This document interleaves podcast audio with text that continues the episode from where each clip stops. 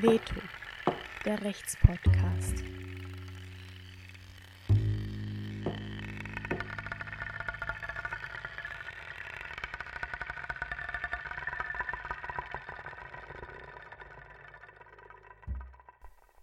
Hallo, wir begrüßen wieder alle Zuhörerinnen und Zuhörer ganz herzlich zu einer neuen Folge von Veto. Der Podcast ist ein Projekt vom Forum Kritische Juristinnen und er wird von Lisa Wölfel, Melinda Franzke und Franziska Popeta gestaltet. In Zukunft werden auch weitere Mitglieder sich einbringen aus dem Forum Kritische Juristinnen und wir freuen uns schon auf die gemeinsame Gestaltung. Dieser kümmert sich heute wieder während der Aufnahme um die Technik. Mein Name ist Melinda und gemeinsam mit Franziska werde ich die heutige Diskussion leiten. Viel Vergnügen!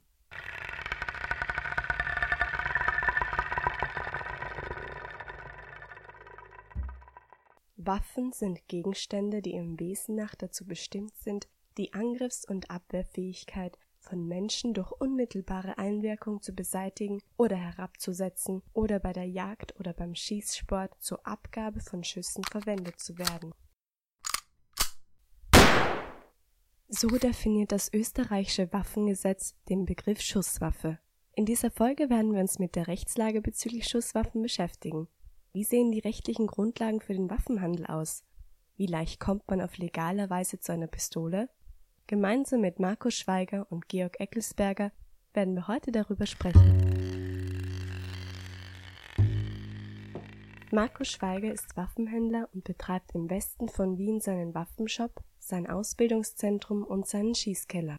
Und Georg Eckelsberger ist Journalist und hat über die Rechercheplattform Dossier seine umfangreiche Recherchen zum österreichischen Waffenhersteller Glock und dessen Exporte veröffentlicht. Herr Schweiger, Sie sind Waffenhändler. Wie viele Waffen haben Sie zu Hause? Bei mir zu Hause Bei Ihnen zu Hause? momentan ungefähr zehn Schusswaffen. Wobei da ja schon gleich die Unschärfe war in der Frage. Im Waffenrecht muss man genau unterscheiden zwischen Waffe und Schusswaffe. Das heißt, da ist das Waffengesetz sehr pinkelig, also Schusswaffen ungefähr zehn. Haben Sie eine Lieblingsschusswaffe? Mm, Ja, es hängt natürlich immer von, von dem Zweck ab, wofür man es verwendet, wofür man sie hat. Ich darf ja auch Schusswaffen führen. Und führen tue ich am liebsten Colt 1911.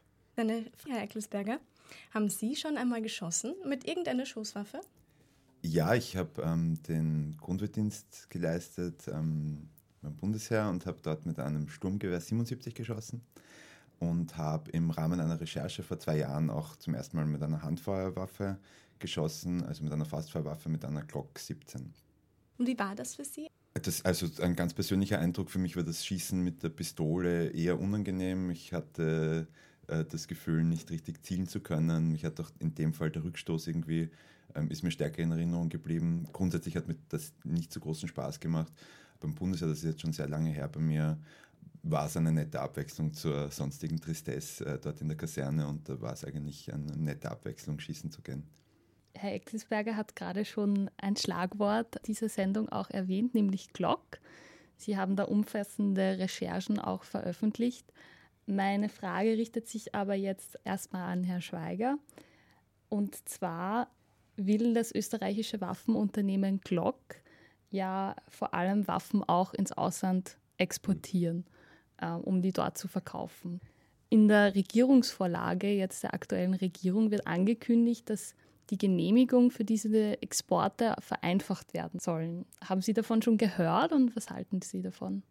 Man muss hier grundsätzlich mal unterscheiden zwischen dem Export, erstens einmal innerhalb der EU, der im Prinzip momentan schon, vor allem im Zivilbereich, da ich kann ja primär nur vom Zivilbereich reden, äh, problemlos ist. Also wenn jemand einen, Waffenhändler aus dem Ausland hier bei uns bestellt, das beantragt man bei der Waffenbehörde, bei der Zuständigen. Die, die Exportbewilligung, die gilt ein Jahr. Das heißt, ich darf jetzt auch schon ohne Probleme im Zivilbereich Waffen exportieren in der, innerhalb der EU.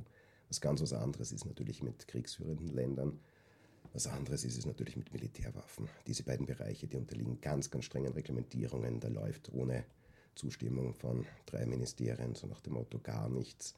Ähm, ob das jetzt leichter wird oder nicht, da muss man auch gleich dazu sagen, das ist ein Thema, das uns Waffenhändler ja nicht betrifft. Wir verkaufen ja fast ausschließlich nur an Zivilisten und praktisch niemals an Militärs. Die kaufen direkt beim Hersteller, weil die ganz andere Stückzahlen haben. Und exportieren Sie auch als Waffenhändler jetzt Waffen in andere EU-Länder? Wir haben selten, aber doch gelegentlich sind Anfragen. Primär haben wir so wir haben so eine Exportbewilligung, ich habe sie. Ich verwende sie eigentlich primär für Rücksendungen, weil wir eher importieren. Es gibt Glock in Österreich, es gibt Steyr in Österreich, aber äh, die meisten Waffenhersteller sind doch in anderen Ländern. Ich möchte jetzt auch gleich mal bei dem Unternehmen Glock bleiben, das ist vielleicht ganz gut.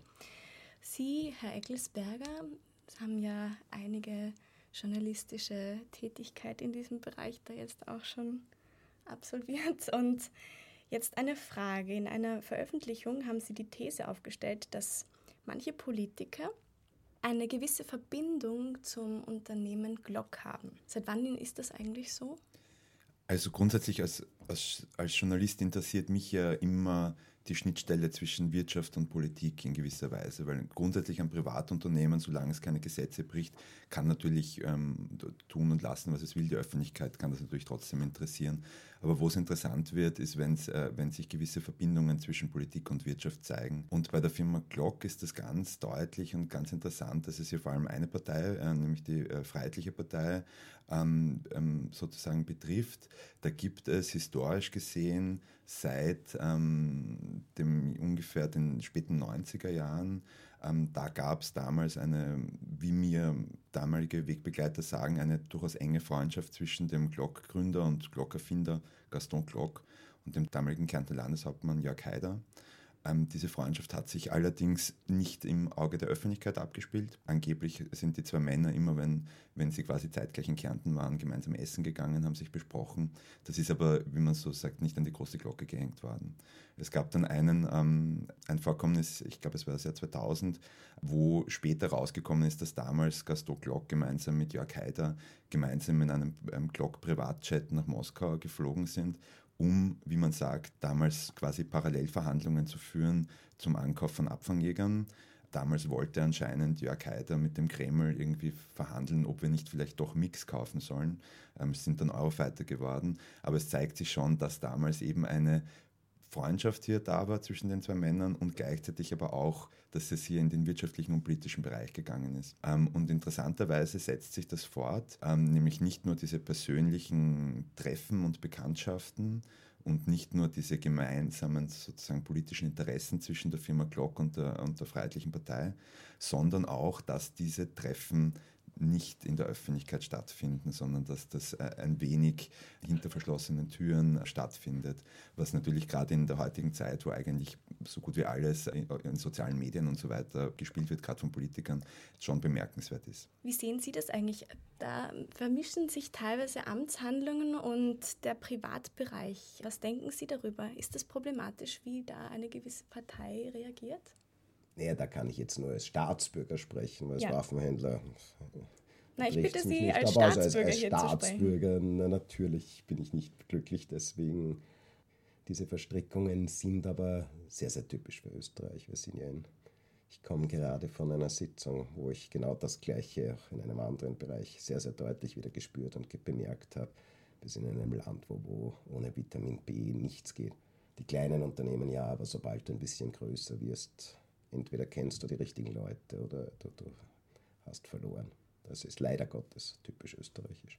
Profitiert denn nicht eigentlich die Waffenwirtschaft in Österreich? Wir haben uns das recht genau angeschaut und ich, ich sage ganz offen, wir können nicht nachzeichnen quasi das Quid pro quo. Wir können nicht sagen, ähm, deswegen, hier gab es diese, diese Zuwendung, diese Freundschaft, deswegen gab es auf der anderen Seite diesen Gefallen. Es gibt einen Punkt, wo es sehr stark in diese Richtung geht. Ich kann aber nicht behaupten, dass es hier ein Gegengeschäft gab. Aber es gibt, den, äh, es gibt den, das Vorkommnis, dass der jetzige und auch schon damalige Verkehrsminister Norbert Hofer im Februar ähm, zu Gast war bei der Familie Glock bei einem ganz illustren Pferdereitturnier in, in Kärnten. Dort sind Superstars zu Gast und der Verkehrsminister war dort in einer Runde mit äh, Rod Stewart und John Travolta und, und Supermodels und so weiter. Also durchaus war es sicher ein netter Abend. Eben am Tisch von Katrin Glock, ähm, der Ehefrau von Gaston Glock und dem Gaston Glock. Und zwei Monate später wurde Katrin Glock in den Aufsichtsrat der Autocontrol ähm, berufen, also einer öffentlichen Behörde. Und hier ist, als, als Journalist sehe ich hier einfach den zeitlichen Zusammenhang Und ich stelle die Frage, in, wo, in, worin besteht exakt die Qualifikation der ähm, Frau Katrin Glock für diesen Aufsichtsratposten. Sie ist ähm, seit, muss ich dazu sagen, seit, äh, ich glaube, Herbst 2017 ist sie auch Co-Geschäftsführerin der Firma, über die Gaston Glock seine Privatjets betreibt. Ich sehe hier trotzdem äh, eine, wie soll man sagen, schiefe Optik nennt man es dann oft, ähm, wenn man es in einem Artikel beschreibt. Die Politik hat da einen ganz, ganz starken Einfluss auf Wirtschaft und die rechtlichen Auswirkungen. Genau, das ist, das ist jetzt, ich meine, das, was ich gerade beschrieben habe, das wäre, ich möchte hier nichts unterstellen, aber das wäre sozusagen ein Gefallen. Also das wäre zu sagen, man kennt sich und man, man, man äh, gibt sich hier sozusagen einen, einen, verschafft einen Posten. Das möchte ich nicht unterstellen, da es, es wird auch bestritten, dass das so war von Seiten des Verkehrsministers, aber wir haben halt den zeitlichen Zusammenhang persönliche Beziehungen zwischen Politikern und Politikerinnen und Unternehmerinnen und Unternehmern sind halt dann problematisch, wenn dahingehende Gesetze gemacht werden.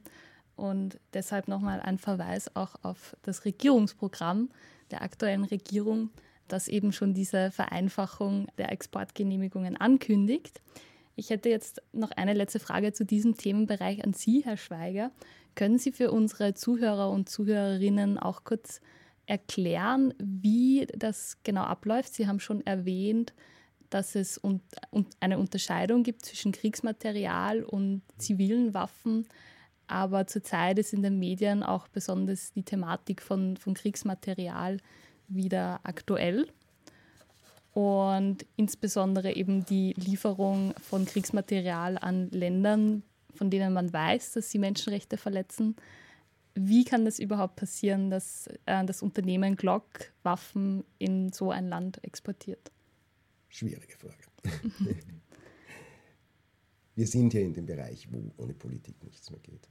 Wenn, wenn ich heute vielleicht auch zu, zu, der ganzen Diskussion Glock, um eine Idee zu kriegen, ja, die Firma Glock, die verkauft nicht 1000 Waffen, die verkauft nicht 100.000 Waffen, sondern wenn die einen großen Auftrag kriegt, dann verkauft sie auf einen Schlag eine Million, 10 Millionen Pistolen.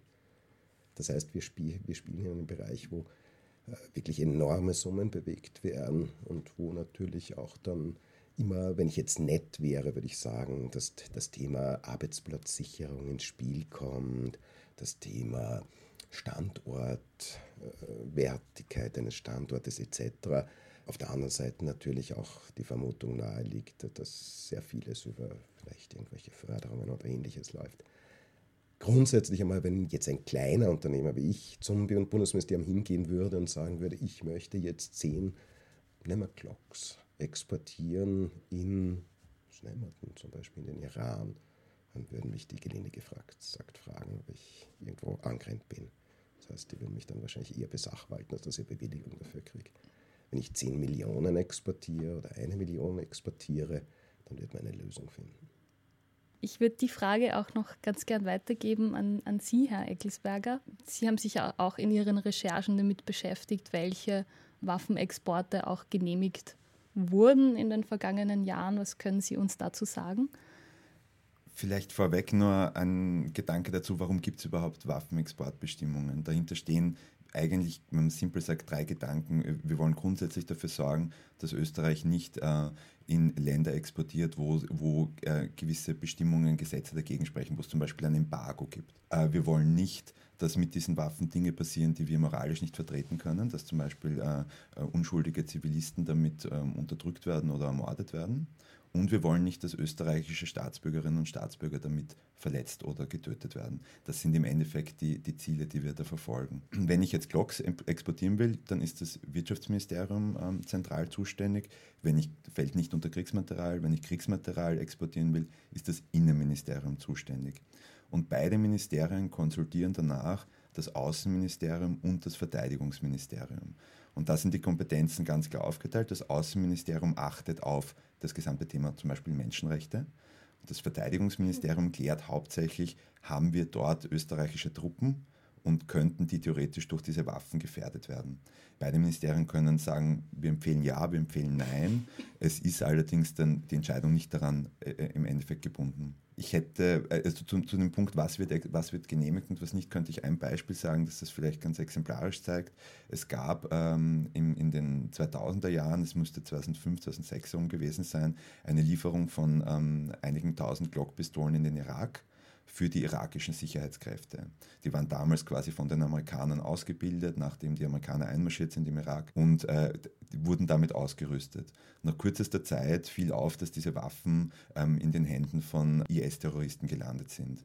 Wie ist das passiert? Die, äh, angeblich die Polizisten dort, die irakische Polizei relativ wenig verdient, wollten sich was dazu verdienen, haben die Waffen am Schwarzmarkt verscherbelt. Das will man natürlich nicht. Und äh, vielleicht um die Mechanik der Waffenexporte ähm, dann da noch abzubilden, darauf hat man reagiert. Glock wollte wieder exportieren. Das Wirtschaftsministerium hat Bedenken angemerkt und hat gesagt, ähm, wir, es ist gerade das passiert, wir können nicht nochmal in den Irak exportieren. Daraufhin, und das ist verbrieft auch in einer parlamentarischen Anfrage und in geleakten ähm, Dokumenten aus der US-Botschaft, daraufhin hat Glock gedroht wollte die Republik verklagen ähm, und hat auch mit äh, Abwanderung, mit Absiedelung des, äh, der, der, Fertigung gedroht. Meines Wissens nach ist dieser konkrete Export dann nicht genehmigt worden, aber man sieht schon, welches Spannungsfeld, das auch der Schweiger hier gerade gesagt hat, in welchem Spannungsfeld sich die Politik befindet. Einerseits, man will natürlich keinen Schaden verursachen durch die Exporte. Natürlich produziert Glock aber den Großteil der Waffen auch in Österreich. Also wir haben es sind natürlich einige Arbeitsplätze auch, die da dran hängen vielleicht noch hier genau, dazu sagen Ich wollte Sie gerade ja. darauf ansprechen. Könnten Sie dazu noch ganz kurz was sagen? Also in Österreich findet man ja dann meistens eine Lösung. In diesem Fall hier die einfachste Lösung ist, man sucht sich ein sicheres Drittland, das irgendwo politisch sozusagen in der Mitte bis zwischen den beiden Ländern steht und dann funktionieren plötzlich diese Transporte wieder oder diese Verkäufe wieder. Also es wird dann halt auf diese, auf die, auf diese Schiene gearbeitet. Wie, wie würde das aber dann aussehen? Also was denken Sie sich, wenn da aber jetzt wirklich nur ein Ministerium zuständig wäre? Es gab ja nämlich die, schon die Überlegungen, dass vor allem nur noch ein Ministerium für die Waffenexporte zuständig ist. Wir haben momentan eine Regierung, die trotz anderslautender Aussagen extrem wirtschaftsfreundlich ist. Das heißt, die Wirtschaft und hier vor allem eigentlich zwei Firmen in der Wirtschaft werden das natürlich extrem begrüßen, weil es eine sehr, sehr starke Vereinfachung der Exporte ist. Man braucht auch dann nochmal einen Schimpfen nach dem Motto, wenn, wenn nicht so entschieden wird, wie man will. Gerade jetzt, wenn man kennt auch, deswegen habe ich auch zuerst gesagt, drei Ministerien, noch dazu drei Ministerien, die sich nicht unbedingt lieben im Normalfall dass ein Außenministerium und, und, und, und äh, Innenministerium und Verteidigungsministerium ist traditionell nicht gerade ein, eine freundschaftliche Beziehung, Außen- und Innenministerium genauso wenig.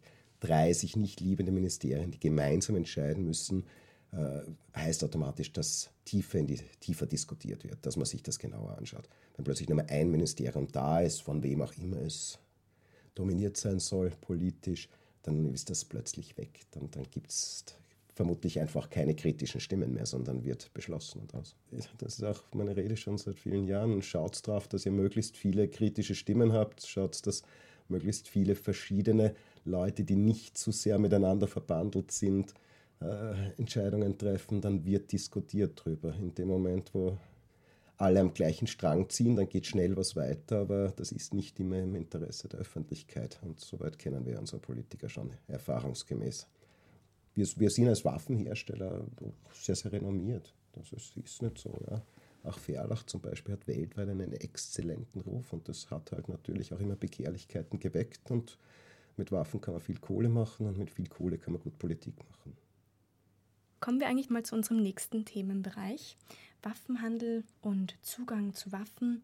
Eine Frage an Sie, Herr Eckelsberger. Bisher hat die EU drei Richtlinien erlassen, die den Zugang zum Waffen eben schrittweise eingeschränkt haben. Die Mitgliedstaaten haben dadurch die Rechtslage vereinheitlicht.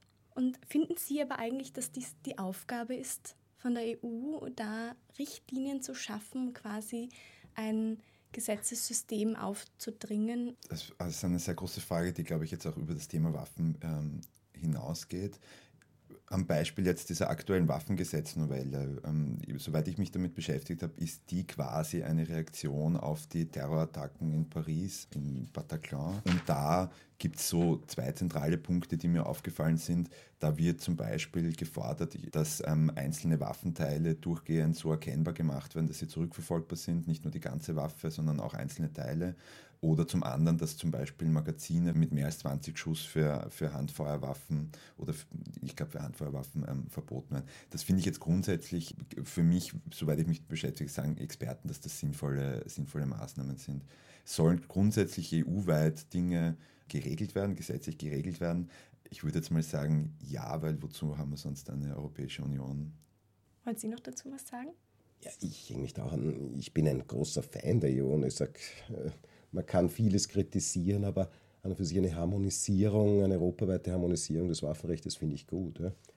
Hier bei diesen Regelungen, äh, die jetzt in der dritten Richtlinie vorgeschlagen worden sind oder vorgeschlagen, vorgeschrieben worden sind von der EU, äh, ist halt wieder einmal sehr deutlich zu sehen, dass äh, klassischerweise Politiker oft Entscheidungen treffen, Gesetze machen oder Richtlinien machen, in dem Fall, ohne viel Ahnung davon zu haben. Eines muss man ganz klar mal feststellen, dieses Waffengesetz gilt ausschließlich erstens mal für die Leute, die legal Waffen besitzen und zweitens nur für Zivilwaffen. Das heißt, all die Diskussionen von vorher betrifft das ja gar nicht. Nein, das muss man sich mhm. jederzeit mhm. bewusst machen. Und wenn man sich sämtliche Anschläge durchschaut in den letzten Jahrzehnten, sagen wir mal, einen einzigen Anschlag, der begangen worden ist mit einer legal bei einem Waffenhändler gekauften Schusswaffe, den gibt es nicht. Ja. Der einzige interessante Amoklauf der, der letzten Jahre war der Mistelbach im Mai. Das war ausnahmsweise mal eine legal erworbene Waffe.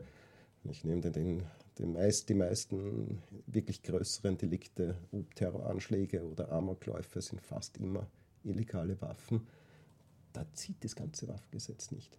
Diese Kennzeichnungsvorschrift, da bin ich dabei, das ist ein guter Punkt. Das können wir auch im Sprengstoffbereich schon seit einigen Jahren äh, geht die Tendenz dazu, dass man hier etwas detaillierter führt, äh, die, die Listen, dass man nicht nur, äh, dass man zum Beispiel nicht Teile von Schusswaffen kaufen kann und sich dann den Rest dazu basteln kann. Gute Geschichte, das mit, mit diesen Magazinsbeschränkungen, ob ich jetzt in meinem Sturmgewehr oder in meiner Pistole 20 Schuss drin habe oder 10 Schuss oder 30 Schuss, macht aus meiner Sicht die Welt nicht wirklich sicherer. Also das als große Errungenschaft an die Glocke zu hängen, und das war der große Aufhänger bei dieser Waffengesetznovelle, es gibt sonst da drinnen fast nichts, was irgendwie noch relevant ist. Das ist nur bla bla, das ist heiße Luft, da sind Millionen in den Sand gesetzt worden für eine EU-Waffenrichtlinie, die für die Sicherheit in Europa aus meiner Sicht nichts bringen wird. Marginal nur. Ja, was, ich, was ich nur interessant finde im Rahmen dieser, dieser Waffenrichtlinie, wo ja die Länder dann ähm, verpflichtet sind, die auch umzusetzen, dass das zum Beispiel in Österreich eigentlich Ausgangspunkt war, dafür zu sagen, okay, aber an welchen anderen Stellen können wir es lockern? Mhm. Also zum Beispiel, diese, es gibt eine, eine große Waffenlobby in Österreich, die Interessengemeinschaft Liberales Waffenrecht, wo auch teilweise FPÖ-Politiker laut dieser Interessengemeinschaft Mitglied sind, die sofort eigentlich äh, das als Anlass genommen haben, zu sagen, okay, gut, wenn wir hier in, in, gewissen Punkten verschärfen, dann wollen wir aber Lockerungen auf anderer Seite haben. Und interessanterweise, wenn Sie, wie Sie richtig sagen, äh, die, die Magazinbeschränkung als großer Wurf quasi verkauft wurde, in Österreich hat der Innenminister dieses Waffengesetz geframed unter dem Punkt Messerverbot für äh, Asylwerber oder Asylberechtigte oder ähnliches. Also da, das finde ich dann schon spektakulär, wie das quasi umgedeutet wird und ähm, was dann im Endeffekt in der Öffentlichkeit ankommt. Wir haben jetzt schon festgehalten, dass die EU-Richtlinie, auch die jüngste EU-Richtlinie, Antwortcharakter hat, auch an, auf Terroranschläge folgend. Meine Frage an Sie, Herr Schweiger, Angesichts des steigenden Gefühls von Unsicherheit der Europäer und Europäerinnen, denken Sie, dass sich vermehrt Österreicher und Österreicherinnen auch Waffen zum Selbstschutz zulegen sollen? Das denke ich nicht nur, sondern das weiß ich auch aus eigener Erfahrung. Ähm, begonnen hat es im Prinzip im November 2015. Das war eben nach Paris. Ähm, zwei Ursachen. Das eine natürlich ein auch im damals schon Wahlkampf oder Vorwahlkampf sehr bewusst von einer gewissen Seite geschürtes Gefühl der Unsicherheit den Leuten zu geben. Und Österreich ist so unsicher und weiß der Kuckuck was. Und zeitgleich eben genau diese Reaktion aus der EU war dann, ja, wir haben dort einen Anschlag, das waren zwar alles illegale Waffen, aber wir verschärfen jetzt das Waffengesetz. Und plötzlich sind bei uns die, die, die, die Anträge auf Waffenbesitzkarten teilweise im Monat nicht nur um 10, 20 Prozent, sondern um das 10 bis 20-fache gestiegen für einige Monate. Wir halten auch heute noch immer auf einem Level, wo ich sage, wir sind auf circa drei bis viermal mehr Waffenverkäufe als damals, vor 2015. Das heißt, ja, die Leute bewaffnen sich mehr. Wobei man dazu sagen muss, ich brauche mir nur die, die einschlägigen Statistiken anschauen von Amnesty International etc. Wir hatten letztes 2017, wenn ich mich recht entsinne, 41 vorsätzliche Tötungen in Österreich. In New York, wenn ich mich recht entsinne, sind es äh, alleine in New York, hat ungefähr so viel Bevölkerung wie ganz Österreich sind es in einem Jahr durchschnittlich zwischen 280 und 300 Tötungen. Also wir leben in einem Land, das dermaßen sicher ist. Man braucht sich nur anschauen. Jeder russische Oligarch, der, der, der irgendwann einmal zu Geld gekommen ist, setzt sich in Österreich zur Ruhe. Selbst die Deutschen gehen nach Österreich. Wir, haben, wir tun ja alles. Ja. Wir haben die Schenkungssteuer gestrichen, wir haben die Erbschaftssteuer gestrichen. Wir, wir machen es ja allen Leuten mit Geld hier sehr angenehm. Wir haben eines der besten Gesundheitssysteme der Welt. Da kann man jetzt über diverse Schutzringe über Krankenhäuser streiten, was man will, aber die Gesundheitsversorgung in Österreich ist extrem gut. Die Sicherheit ist extrem groß. Ja, mein Gott, na. Aber es wurde halt einfach damals auch ein, ein politisch mit, politisches Mittel. Man hat man den, der Bevölkerung eingeredet, ja, du, du wirst jetzt, wenn du auf der Straße bist, mit hoher Wahrscheinlichkeit aufgeschlitzt oder vergewaltigt oder sonst irgendwas. Daraufhin haben sich die Leute zu bewaffnen begonnen. Wollen Sie noch dazu was sagen? Ich, ich möchte hinzufügen, dass dann ja. aber auch noch dazu gewisse, so wie Sie es schon äh, angedeutet haben, gewisse politische Entscheidungsträger natürlich eigentlich offen Werbung gemacht haben äh, äh, für Waffen und dann wiederum auch eine spezielle Partei und ein spezieller Hersteller, nämlich die FPÖ und die Firma Glock. Und da gibt es dann eben, es gab dann zum Beispiel im Präsidentschaftswahlkampf, das können sich die meisten wahrscheinlich eh noch erinnern, wie dann der Kandidat Hofer, jetziger Verkehrsminister, ähm, plötzlich öffentlich gemacht hat, ja, ich habe mir eine Glock 26 gekauft, um mich zu schützen. Glock 26 äh, meines Wissens ein Modell, das eher kompakt ist, das man gut verdeckt äh, tragen kann egal. Äh, jedenfalls ist das natürlich etwas, das bei den Leuten dann hängen bleibt. Oder es gab, ich glaube, es war in Salzburg ein Bezirkspolitiker von der FPÖ, der, ähm, der mit einer Glock dann auf Facebook posiert und das in direkten Zusammenhang bringt, auch mit ähm, der damaligen, dem Anstieg der Flüchtlingszahlen. Und er, er sagt mehr oder weniger, ich bin, äh, ich schütze mich. Also das sind, das ist eigentlich ähm, Werbung und gleichzeitig Angstmache, die da betrieben wird. Sie haben gerade schon so geschaut. Sie, wollen Sie da jetzt noch drauf antworten? Nein, ich, also, ich, ich finde es sehr, sehr lustig, ja, dass, dass hier gerade die Politiker mit den, mit den Clocks posieren. 26 muss ich dazu sagen, das ist ein, ein, uraltes Modell. Es gibt inzwischen 42 und 43, die sind weitaus kompakter und, und, und schöner zum Führen. Ähm, Geht es dann nicht ums Prinzip, wenn ich Sie da ganz Nein, nein, lass mir die Gedanken ja. mal ausspinnen. Ja. Der, worauf ich eigentlich hinaus will, ist, äh, ein Sportschütze, der intensiv schießt, wird vielleicht anfangen mit einer Glocke, aber spätestens nach einem Jahr kommt er drauf, dass das eigentlich, ich versuche jetzt eine politisch korrekte Formulierung zu finden, eine sehr einfach gehaltene Schusswaffe ist, die weder mit großer Präzision noch sonst irgendwas glänzt. Sie ist auch preislich im untersten Bereich. Ja, wenn ich fies bin und mich jemand fragt, ja, was kostet eine gute Pistole, die auch tauglich ist für Wettbewerbe etc., dann sage ich, naja, drei Glocks. Ja. Glaubwaffen, die wurden in den 70er Jahren konzipiert mit dem Hintergedanken, alles, was irgendwie auch nur ansatzweise äh, kompliziert macht, das, das, die Bedienung wegzulassen. Da war nie die Maxime Präzision. Es war nie. Das ist keine Präzisionswaffe. So einfach, lassen wir alles weg. Keinen Hahn, keine, keine Sicherung, einfach alles weglassen für Plastik hinein, damit ich ganz, ganz, ganz preisgünstig eine Waffe produzieren kann, die A billig ist und B, die auch für einfache Gemüter einfach zu bedienen ist. Ich muss. Darum finde ich das immer sehr lustig, ja. wenn, wenn dann so Leute, oh, ich habe eine Glocke und dann Stolz drauf sehen. Ja. ja, aber man muss sich einfach bewusst sein, dass das in unserer Welt ein Statussymbol ist und dass das wirklich nicht nur im Inland ist, sondern absolut über die Grenzen geht. Und jo, in manchen Ländern ist eher Desert Eagle zum Beispiel ein Statussymbol, aber das wäre wenigstens was Gescheites. Äh, äh, zum, zum Punkt Statussymbol, da, haben, da ist ein, finde ich, sehr interessantes Ergebnis unserer Recherche. Wir haben alle Nationalratsabgeordneten gefragt in unserem Parlament, ob sie eine Waffe besitzen oder nicht. Und es ist sehr interessant, wie unterschiedlich hier auch anhand der Parteigrenzen geantwortet wurde. Für manche war das eine ganz normale Frage und das ist einfach beantwortet worden. Für andere war das quasi ein Eingriff in den Privatbereich, eigentlich ein Affront, das überhaupt zu fragen interessanterweise von derselben Partei, die auf Facebook mit den Waffen posiert, ist das dann wiederum thematisiert worden. Von der FPÖ gab es praktisch keine Antworten auf diese Frage. Die Partei hat eigentlich geschlossen die Antwort verweigert. Der ähm, Johann Gutenus hat das sogar im Nationalrat dann thematisiert, dass wir ihm da quasi wochenlang nachgelaufen wären, um zu fragen, ob er dann eine Waffe hätte und ihn quasi hat er eigentlich durch die Blume gesagt, eigentlich belästigt hätten dadurch. Wir wollten ihm einfach nur die Chance geben zu antworten. Ähm, Fazit ist, die Parteien SPÖ, SPÖ Neos, Liste Pilz haben, haben fast vollständig geantwortet. Großteils haben sie keine Waffen. Die ÖVP hat mehrheitlich keine Antwort gegeben. Die FPÖ hat fast geschlossen keine Antwort darauf gegeben. Ich, mhm. ich, ich finde, es, es, zeigt vor allem, wie politisch Waffen sind, wie, wie politisch das Thema Waffen äh, ist und dass es hier, obwohl man immer sagt, man soll, man, man, die Politiker sagen vor allem, man unterscheidet nicht mehr in links und rechts.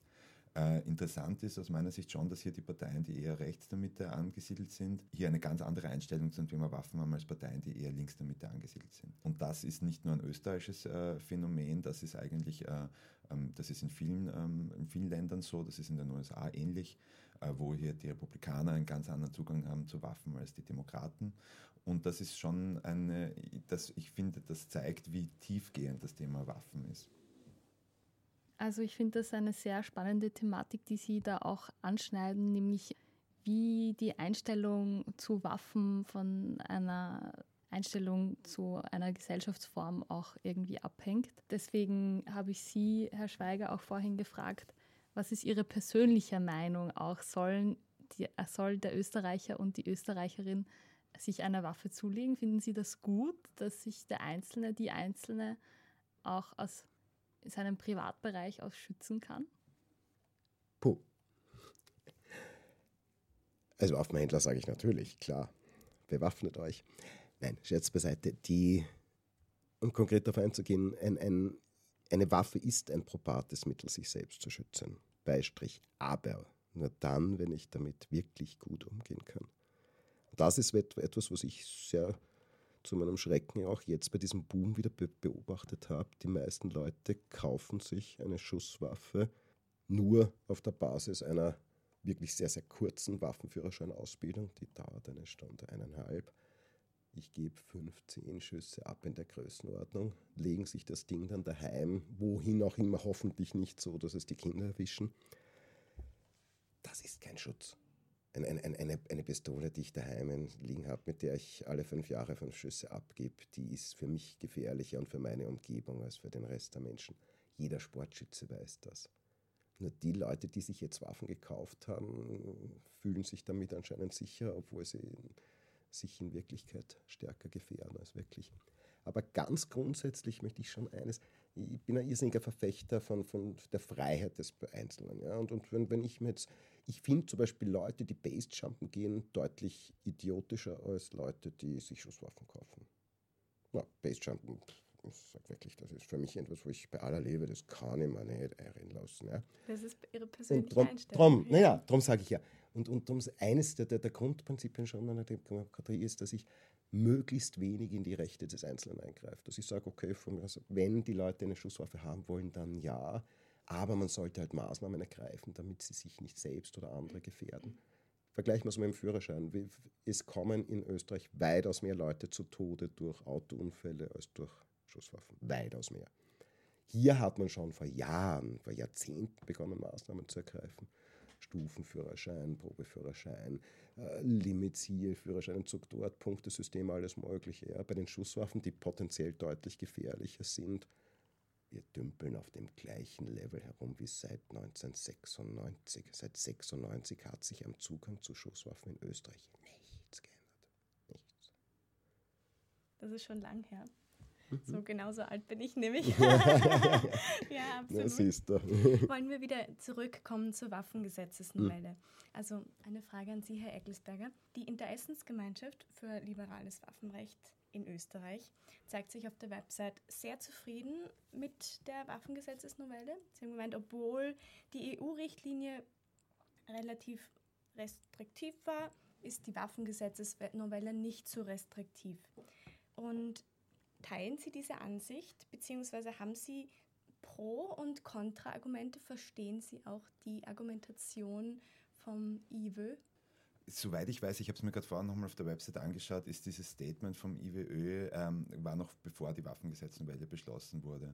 Interessanterweise war nämlich damals vor allem ähm, dieser, diese Interessengemeinschaft sehr eigentlich verzückt davon, dass sie so stark eingebunden wurden in diesen Gesetzgebungsprozess. Das war anscheinend vorher nicht so der Fall. Die wurden eingeladen ins Innenministerium, ähm, mit jemandem gesagt, sie durften sogar mit dem Innenminister sprechen. Der Sprecher des Innenministers hat gesagt, das stimmt nicht, aber sie waren jedenfalls dort und äh, schreiben auch auf der Website, sie waren da quasi vollumfänglich eingebunden in diesen Gesetzwerdungsprozess. Was ist jetzt rausgekommen? Ich hab, äh, das Gesetz ist jetzt gerade noch in Begutachtung bis 5. November. Ich habe mir gerade vorher noch ähm, die äh, Stellungnahmen angeschaut und IWÖ hat auch eine Stellungnahme abgegeben. Da werden schon noch weitere Forderungen erhoben. Da ist zum Beispiel, da wird zum Beispiel auch thematisiert, die sagen, die Begrenzung der Magazingröße macht keinen Sinn, ist zum Beispiel für Magazinsammler, ich wusste vorher gar nicht, dass es das gibt, auch Magazinsammler, äh, ist das anscheinend ähm, schwierig dann, dass die nicht mehr diese großen Magazine haben dürfen. Also die, die wollen natürlich mehr. Das ist auch äh, Sinn und Zweck einer Lobby, das verstehe ich auch. So wie sich das für mich darstellt, hat hier sich ein interessanter Rollenwechsel abgespielt in der Bundesregierung. Schwarz-Blau war es früher so, dass quasi die ÖVP in der noch rot-schwarzen Regierung, die ÖVP diejenigen waren, die eher für liberaleres Waffenrecht waren, vor allem weil sie sich der Jägerschaft natürlich verpflichtet fühlen, waren eher die Sozialdemokraten, die die gebremst haben. Jetzt dürfte sich das natürlich verschoben haben in Richtung eher liberalerer Zugang, aber jetzt ist plötzlich die, jetzt ist die, jetzt ist die FPÖ die Partei, die quasi hier stärker ein liberaleres Waffenrecht fordert und die ÖVP eher die, die auf der Bremse steht. Das ist das, was mir unterschiedliche Leute erzählt haben, die damit zu tun haben. Es sieht so aus, als hätte es, hätten hier beide quasi Teil ihrer Forderungen durchgesetzt, aber es hätte eher hier auch quasi die ÖVP bei gewissen Punkten wäre eben wirklich auf der Bremse gestanden und hätte hier jetzt keine großen Erleichterungen durchgesetzt. Da hätte sich IWÖ noch andere Dinge gewünscht, die da jetzt nicht drinnen stehen. Das heißt, ich wäre da jetzt grundsätzlich beim Befund von Herrn Schweiger, dass sich da jetzt, dass da jetzt keine große äh, große Änderung drinnen ist. Es gibt solche Dinge wie ähm, zum Beispiel, das sind schon klare freiheitliche Forderungen und die haben, glaube ich, auch Symbolcharakter. Zum Beispiel, dass jetzt Justizwachebeamte hier problemloser einen Waffenpass äh, oder quasi eigentlich nicht automatisch einen Waffenpass kriegen können, wenn sie einen brauchen. Das, glaube ich, ist, was die Personenanzahl angeht oder die Waffenverkäufe jetzt nicht wahnsinnig äh, ausschlaggebend, aber hat natürlich Symbolcharakter. Und die Waffenlobby würde sich wünschen, dass das noch auf äh, ganz andere Berufsgruppen auch ausgedehnt wird. Ich glaube, in der Waffengesetzesnovelle ist es auch so, dass die Militärpolizei mit einbezogen mhm. wird. Das ist mir persönlich unverständlich. Also könnten Sie mir das ganz kurz noch in kurzen Worten sagen, wieso die vielleicht einbezogen wird, Herr Schweiger? Im Prinzip ist äh, Militärpolizei allgemein, ja, es ist ja auch das Militär bewaffnete Exekutive und die Militärpolizei insbesondere und ist ja auch Sie dürfen ja auch, solange Sie in Uniform mit Ihren Streifenwagen fahren, dürfen Sie auch, so wie die Justizwachebeamten, Schusswaffen führen. Das Problem war hier nur immer, dass der in dem Moment, wo er jetzt nach Hause fährt, darf er plötzlich nicht mehr. Und da muss ich sagen, Entschuldigung, das sind ja auch vor allem Leute, die auch wissen, was sie tun. Also Militärpolizist wirst du nicht, wenn du deinen Grundwehrdienst absolviert hast. Ja. Das sind Leute, die wissen, was sie tun. Das sind Leute, die natürlich auch teilweise sich durch ihre Tätigkeit immer wieder auch Feinde schaffen. Und wo ich sage, wenn der in einem Bereich tätig ist, wo, wo, wo es kritisch ist, warum nicht? Ja, also ich habe überhaupt kein Problem mit, mit Waffenpässen für Militärpolizei oder, oder, oder Justizwachebeamte. Und wie Sie ja gesagt haben, das ist ein, ein Mini-Bereich. Da reden wir ja von ein paar Hanseln. Wir sind ja jetzt schon bei der Thematik angelangt, wie der Zugang zu Waffen in Österreich gesetzlich geregelt ist. Und ähm, darüber haben wir uns ein Fallbeispiel für Sie überlegt, Herr Schweiger. Und zwar, und zwar geht es um die Michaela in diesem Fallbeispiel. Die Michaela kommt in ihren Waffenshop. Sie ist österreichische Staatsbürgerin, 40 Jahre alt und Volksschullehrerin und sie fühlt sich sehr unsicher und möchte sich deswegen eine Waffe, eine Glock zum Beispiel, ähm, zulegen, damit sie im Fall eines School-Shootings ähm, ihre Schüler beschützen kann. Aus diesem Grund kommt sie in ihren Waffenladen. Was sagen Sie da, Michaela?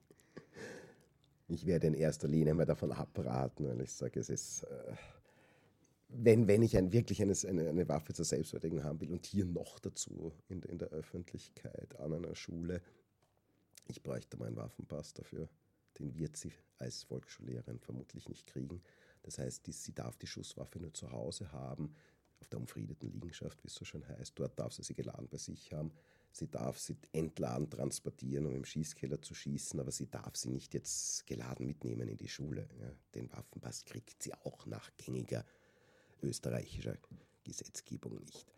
Zweites Problem ist, um wirklich bei einem Schulscooting zu reagieren zu können, bräuchte es eine Ausbildung. Und ich kann mir nicht vorstellen, dass eine 40-jährige Volksschullehrerin in der Lage, oder in der Lage vielleicht schon, aber willens ist, ja, so zu trainieren, dass sie so einem Schulscooting auch wirklich angemessen entgegengetreten könnte. Sowohl vom taktischen her, vom Waffenhandling her, als auch vom juristischen her natürlich. Das heißt, das ist ja auch der nächste Punkt.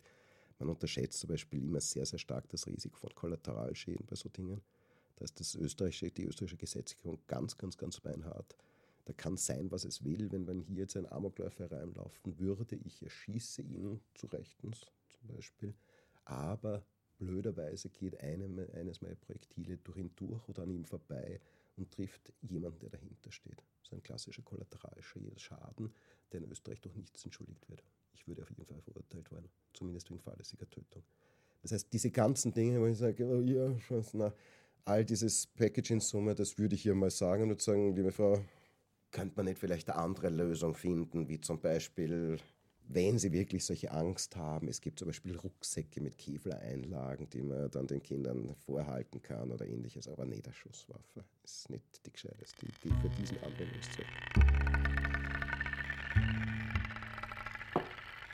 Immer am zweiten Montag des Monats kommt eine neue Folge von uns raus.